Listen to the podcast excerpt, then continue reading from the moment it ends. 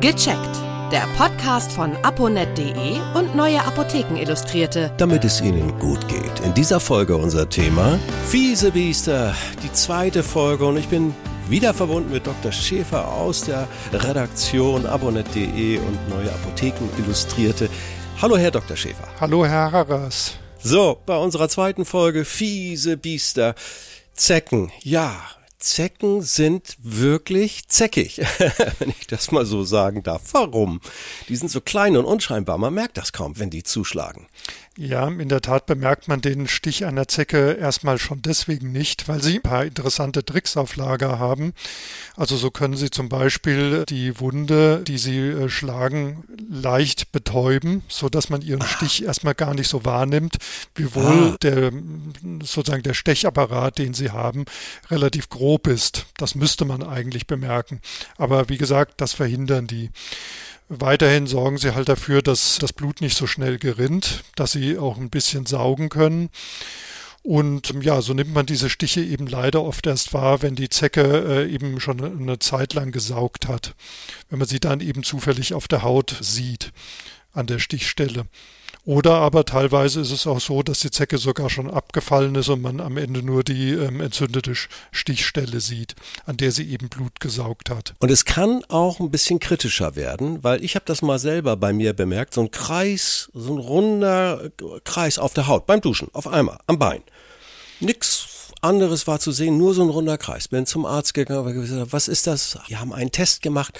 Ja, es war die Borreliose, so nennt sich das, eine Krankheit, die von Zecken übertragen wird.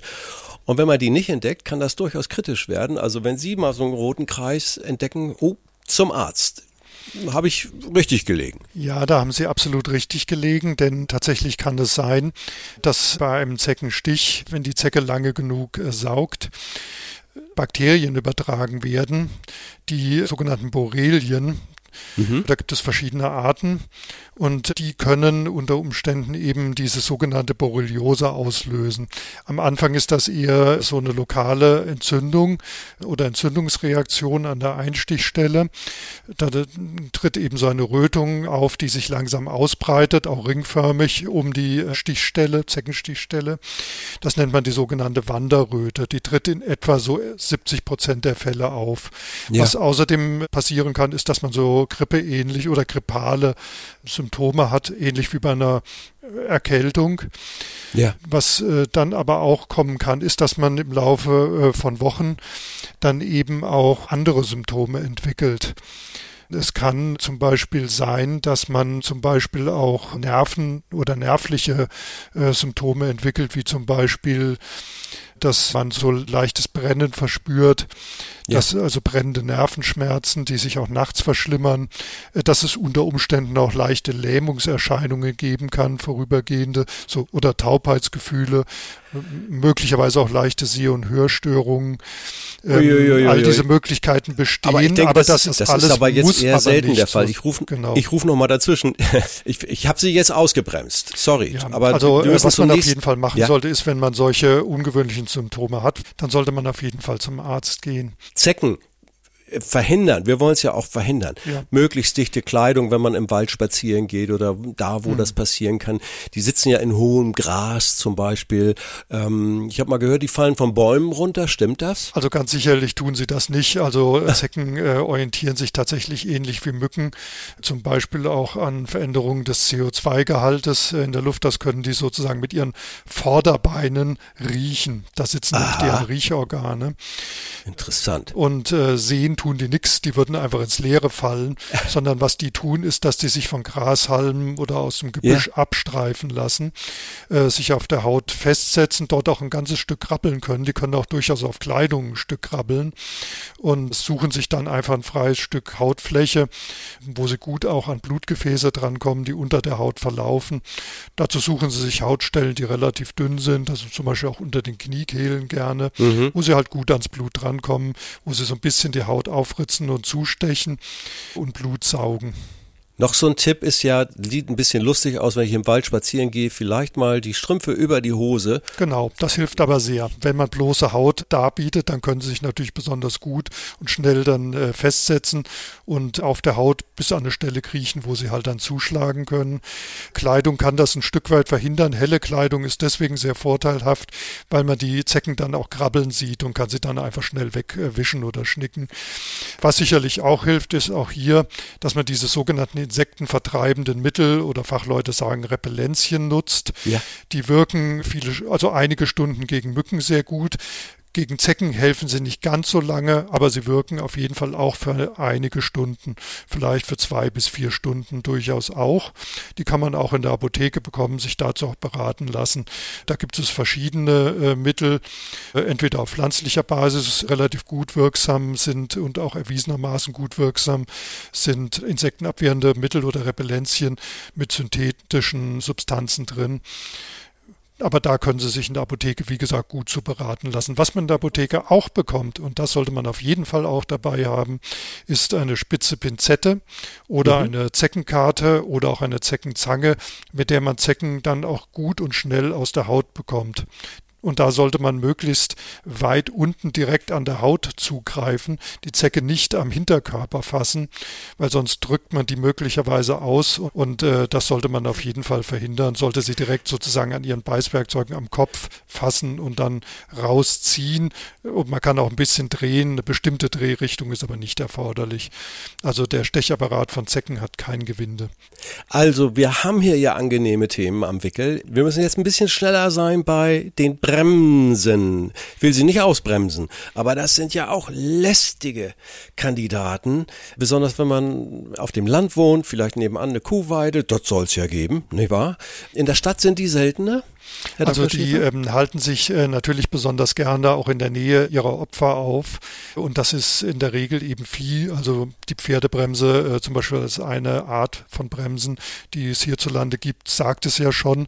Mhm. Äh, und insofern sagen wir, ist es natürlich wahrscheinlicher, sie in der Nähe von Ställen oder Weiden anzutreffen, wobei die auch durchaus ein Stück entfernt noch im Gebüsch sitzen können. Ich selber hatte das äh, zweifelhafte Vergnügen, leider auch schon in der Nähe einer Pferdekoppel gestochen zu werden. Ja. ja. Das ist sehr schmerzhaft. Man spürt es aber relativ schnell und direkt, wenn sie zustechen. Anders als bei Mücken oder Zecken, wo man die Stiche zunächst nicht bemerkt, sondern eher ja. später nur die Stichfolgen, die entzündeten Stichstellen bei Bremsen ist es so, da bemerkt man sofort, die kann man dann sofort vertreiben. Und es ist auch so, dass äh, wahrscheinlich da äh, alle Mittelchen nicht helfen. Die, Ach doch, es ist schon so, dass also einige dieser insektenabwehrenden Mittel oder auch Repellenzien auch beim Bremsen wirken. Äh, ah. Lassen sich in der Apotheke dazu beraten. Ja. Auch die können da eine gewisse Wirkung haben. Insbesondere, wenn ich es recht erinnere, äh, Mittel mit äh, dem sogenannten DEET als Inhaltsstoff, die wirken meines Wissens auch ganz gut gegen Bremsen. Ich glaube aber auch Icaridin, aber da müssten Sie mal in der Apotheke nachfragen. Ich wollte gerade sagen, wenn Sie da speziell von betroffen sind, da ist das Beste. Lassen Sie sich gut beraten. Ja. Jetzt kommen wir mal zu unseren ständigen Begleitern, nicht nur in der Matratze. Sie sind überall fast. Die Milben. Ähm, warum sollten wir da ein bisschen achtsam sein, dass die nicht zu sehr zuschlagen. Ja, nun, Milben gibt es natürlich eine ganze Menge. Es gibt sie unter anderem leider auch in vielen Gegenden in Deutschland im schönen ja. Rasen, auf dem man ja. natürlich im Sommer gerne auch mal barfuß läuft oder äh, wo auch Kinder gerne mal toben. Und da gibt es äh, die Larven der sogenannten Grasmilbe oder Herbstgrasmilbe. Ja. Die kann lokal relativ häufig oder gehäuft auftreten, ist dann durchaus sehr lästig, weil sie ähm, auch äh, am Anfang zunächst möglichst unbemerkt in die Haut beißt und dort ähm, Gewebsflüssigkeit saugt und dadurch eben leider auch Entzündungen verursacht. Teilweise ja. stechen da auch gleich mehrere zu, so dass es mehrere Stichstellen gibt, die so in kleinen Gruppen sitzen. Oft auch äh, an dünneren Hautstellen oder so an Säumen von, von Strümpfen oder auch von Unterwäsche, wo sie eben dann äh, nicht weiterkrabbeln, sondern da dann zustechen. Ist also schon günstig beim Rasenmähen mal die Gummistiefel anzuziehen, nicht wahr? Also Richtig, ja. Das tut man natürlich im Sommer nicht so gern, aber es hilft auf jeden Fall, wenn man zum Beispiel diese Viecher halt leider auch im Garten hat. Die sind halt schwer wegzubekommen Was ein bisschen hilft, ist, wenn man den Rasen regelmäßig kürzt und den Rasenschnitt dann nicht in den Kompost wirft, sondern am besten in die Biotonne ah. und die sozusagen den Schnitt mitsamt der Milbenlarven ja. dann gleich abfahren lässt. Ja. Also, wir wollen ja auch nur Tipps geben. Danke, Herr Dr. Schäfer, bis hierher zum Schluss nochmal. Was gehört in den Notfallset, falls die fiesen Biester dann doch zuschlagen oder damit sie nicht zuschlagen? Was gehört in den Notfallset? Ja, also was man wie gesagt auf jeden Fall immer mitnehmen sollte, ist ein insektenabwehrendes Mittel, ein ja. Repellent ja. zum Aufsprühen auf die Haut. Man sollte es auch deswegen durchaus auch mal auf eine Wanderung, auf irgendeine Tour mitnehmen, weil äh, wenn man stark schwitzt oder wenn man vielleicht sogar mal irgendwo zwischendrin in einem Badesee baden geht, ist das Repellent natürlich dann auch abgewaschen. Klar. Dann wäre es natürlich gut, man kann es wieder auftragen. Was man mitnehmen sollte, sind Gels oder Cremes mit Antihistaminika, um halt kurzfristig den Juckreiz zu unterdrücken, was man auf jeden Fall auch mitnehmen kann, um so einen Stich etwas nachzubehandeln, sind auch Cremes vielleicht mit Corticoiden, die man auch rezeptfrei in der Apotheke kriegen kann, die lindern die Entzündung ein wenig. Was man sich auch in die kleine Wanderapotheke oder Hausapotheke tun kann, sind solche äh, Wärmestifte, die äh, so durch lokale Überwärmung den Juckreiz auch unterbinden können. Die hält man sich dann so auf die Stichstelle drauf, die überwärmen die Stichstelle dann etwas und dadurch kann man den Juckreiz etwas unterdrücken, wenn man sie gleich einsetzt. Aber dazu kann man sich dann auch zum Beispiel auch in der Apotheke beraten lassen. Und natürlich gibt es diese ganzen Mittel auch speziell für Kinder, äh, weil da zum Teil andere Konzentrationen oder wie auch immer andere Rezepte. Auch dazu sollte man sich in der ne? Apotheke ne? beraten genau. lassen, welche Mittel ab welchem Alter ja. geeignet sind. Ja. Es gibt natürlich auch Menschen, die auf zum Beispiel insbesondere die Stiche von äh, Bienen, von Wespen, von Hummeln sehr stark allergisch reagieren. Ja. Und zwar nicht nur an der Stichstelle, wo auch stärkere Reaktionen durchaus mal vorkommen können. Das haben durchaus auch relativ viele Menschen. Aber es gibt eben leider auch einige wenige, die dann sehr starke Reaktionen nicht nur an der Stichstelle, sondern auch an anderen Stellen im Körper zeigen, denen dann die Lippen anschwellen, die Haut anschwellen im Gesicht, um die Augen, die möglicherweise dann auch regelrecht Erstickungsattacken bekommen können, die eine sogenannte anaphylaktische Reaktion zeigen. Mhm. Ist nur ein kleiner Prozentsatz der Bevölkerung zum Glück, aber die sollten auf jeden Fall auf so einen Notfall vorbereitet sein, ja. sollten sich vom Arzt ein äh, Notfallset zusammenstellen lassen, das ihnen dann der Apotheker eben dann auch zusammenstellt in der Apotheke. Und das sollten solche Menschen dann im Zweifel immer dabei haben, ja.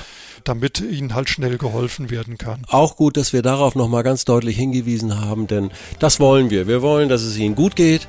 Und ich bedanke mich ganz, ganz herzlich bei Ihnen, Herr Dr. Schäfer, für diese Fülle an Tipps und für diese guten Hintergrundinformationen. Bis zum nächsten Mal. Herzlichen Dank. Tschüss. Ja, tschüss, Herr Harras. Viele weitere Tipps und Informationen für Ihre Gesundheit lesen Sie online auf www.abonnet.de und alle 14 Tage im Magazin Neue Apotheken Illustrierte, das Sie kostenlos in Ihrer Apotheke bekommen.